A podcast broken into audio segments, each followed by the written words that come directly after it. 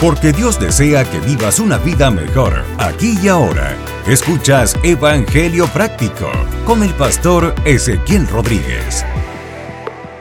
Saludos mi gente, bienvenidos a este su podcast Evangelio Práctico. Óigame, gracias, gracias por escucharnos.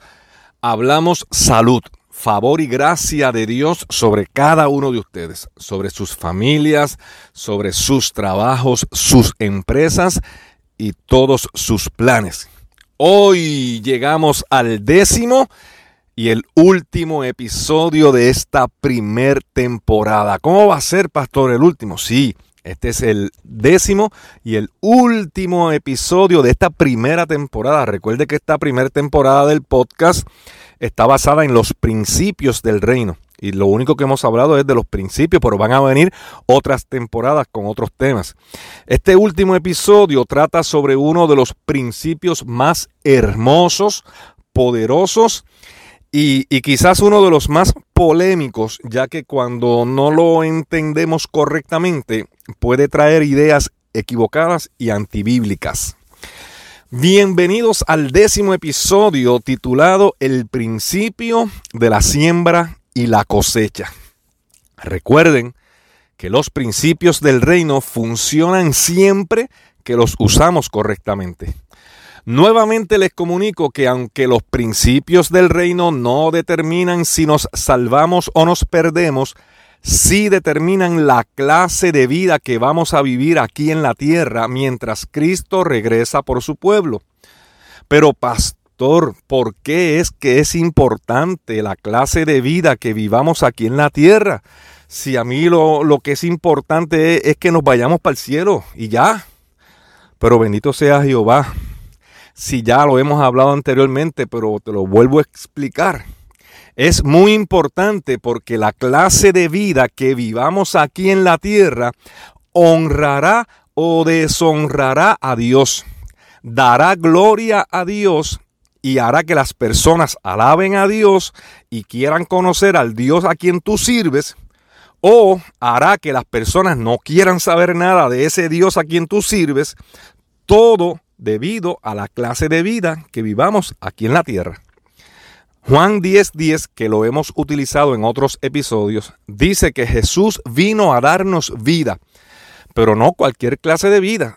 Dice que Él vino a darnos vida y vida en abundancia. Y como, como hemos dicho anteriormente, eso no tiene que ver con dinero necesariamente, más bien con todo lo que el dinero no puede comprar como la paz, la salud, la tranquilidad, el sentirnos realizados, amar y sentirnos amados, buenas amistades, buenas relaciones, etc. ¿Usted sabe cuántos millonarios hay que no tienen paz? que no tienen alegría, tienen diversión, entretenimiento, pero no alegría, buenas amistades, esperanza, etcétera. Como mencionamos anteriormente, los principios del reino están en la palabra de Dios con el propósito de ayudarnos a alcanzar a vivir esa clase de vida que Dios diseñó para cada uno de nosotros. Explico rapidito. Dios diseñó una, una vida para cada uno de nosotros, una vida abundante. Y los principios están ahí para ayudarnos a alcanzar esa vida, tan sencillo como eso. Si vivimos los principios del reino, alcanzamos, crecemos y avanzamos. Y lo contrario es cierto también, si no los vivimos, pues no crecemos, no alcanzamos y nos quedamos estancados, enanos espirituales.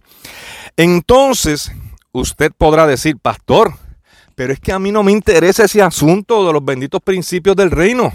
A mí me basta con, con haber aceptado a Cristo y que cuando vengan a buscarme, irme con Él. Ah, pues bien, eso está, pero mire, fantástico. Es más, hasta suena casi razonable. Cuando Cristo venga, usted va por ahí para arriba que las pela.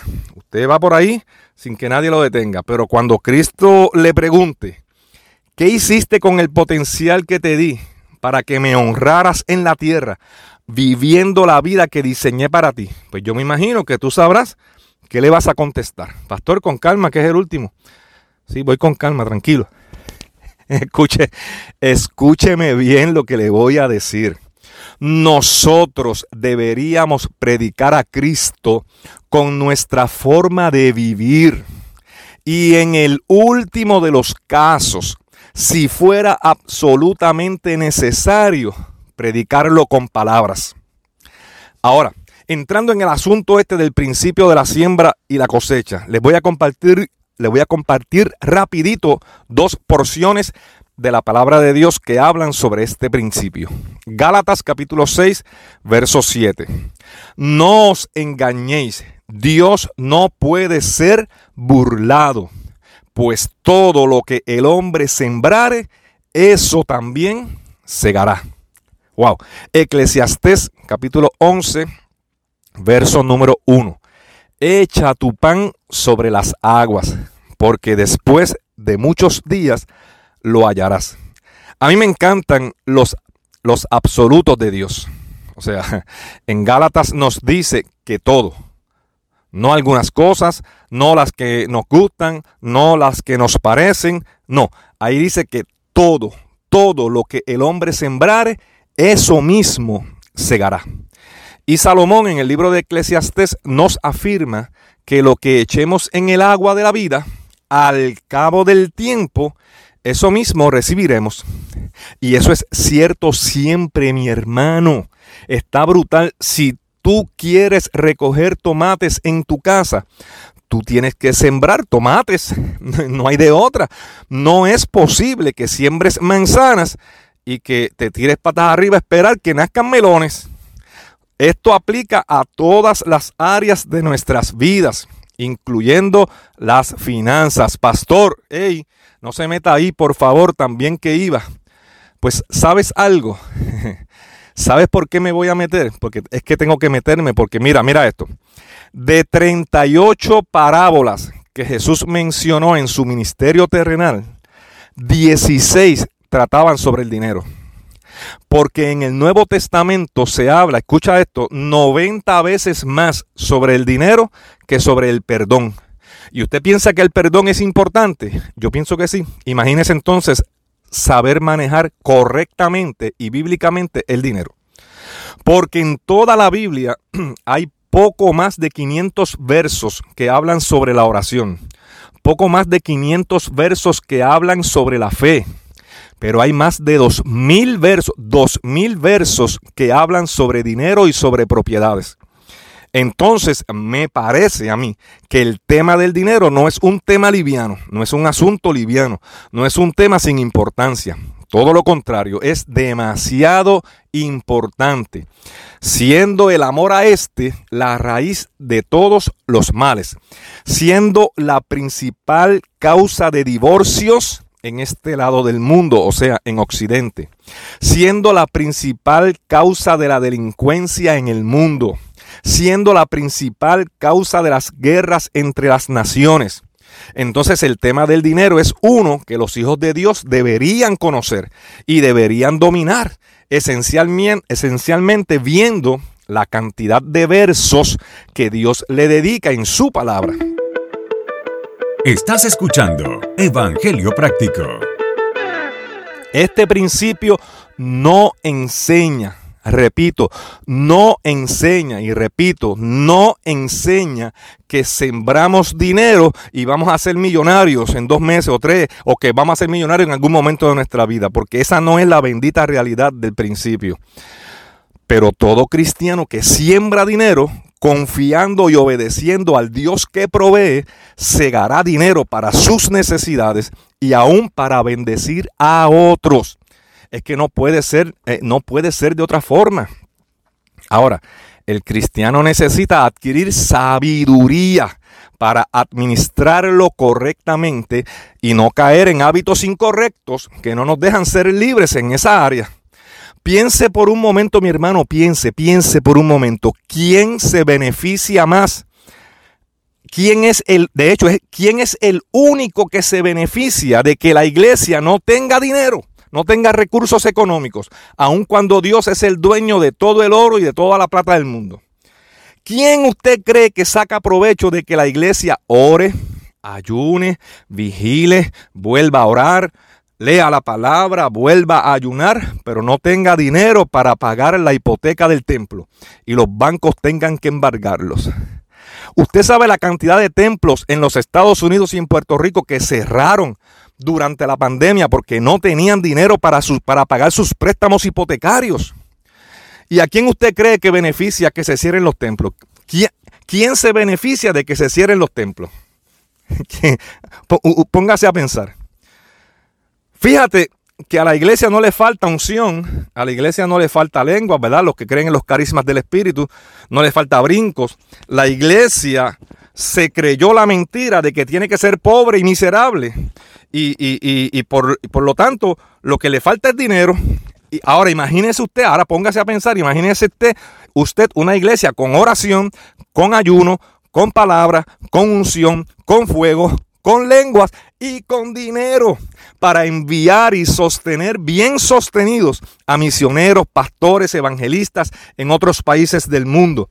Imagínese iglesias levantando universidades cristianas prestigiosas que compitan con universidades como Harvard, como MIT, como Cornell, ¿ah? pero, pero con, y, con bases cristianas.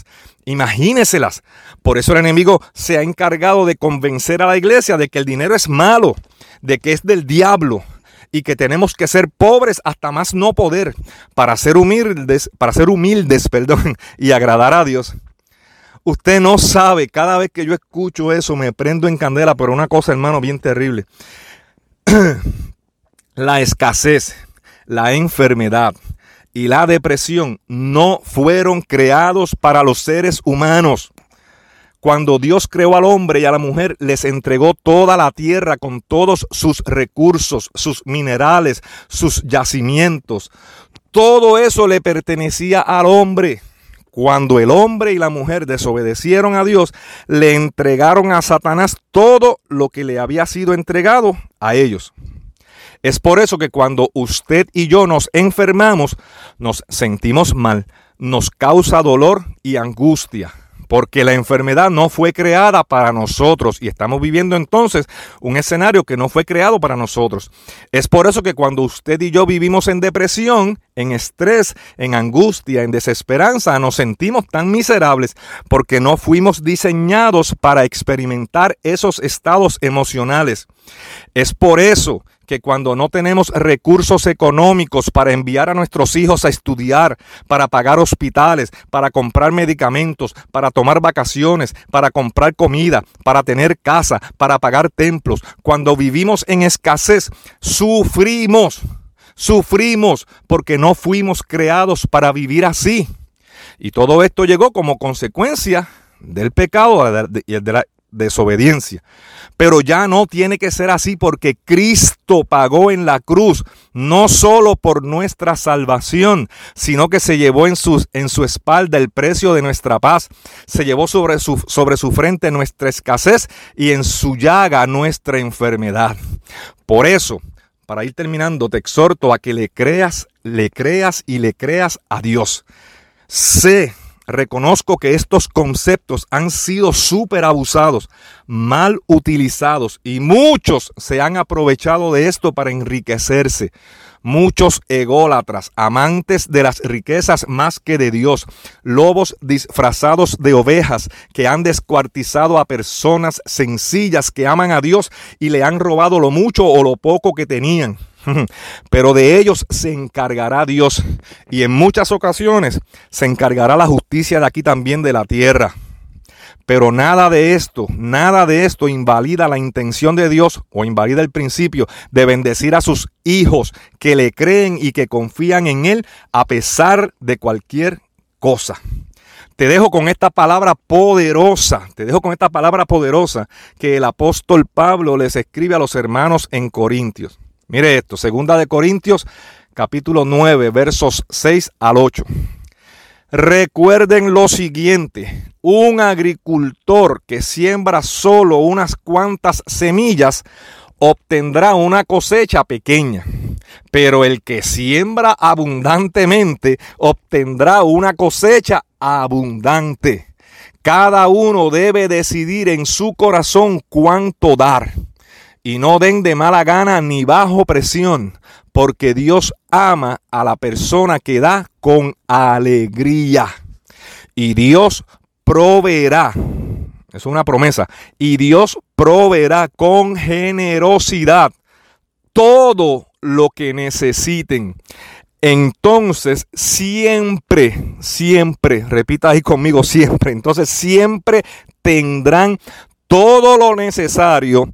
Y escuche esto, y habrá bastante de sobra para compartir con otros. Usted, usted escuchó ese verso, esos, versos que yo acabo de decir ahí. Eso es una, eso es una palabra poderosísima, o sea, es una revelación poderosa. Eh, Dios proveerá con generosidad todo lo que necesiten. Entonces, siempre, son todos absolutos. Entonces, siempre tendrán todo, siempre todo lo que, lo que necesiten y habrá bastante, habrá bastante de sobra para compartir con otros. Mi gente, wow, de lo que sea que quieran tener, van a tener que empezar sembrando primero para luego cosechar. Este es el diseño que Dios estableció. Puede ser que nos guste o puede ser que no nos guste. Pero así es la melodía, hermanos. Así lo diseñó el que sabe y el que puede. Así lo diseñó el Rey de Reyes y el Señor de Señores, tu Dios y mi Dios Jehová. Nos vemos, hermanos, en la próxima temporada y recuerda, que Dios quiere que tengas una vida mejor aquí y ahora. Gracias por escuchar este episodio de Evangelio Práctico. Te invitamos a que te suscribas para que recibas nuevos episodios del podcast. También déjanos tus comentarios en el encasillado y escríbenos a pastoresequiel.evangeliopráctico.com. Queremos escuchar tu opinión. Evangelio Práctico el podcast.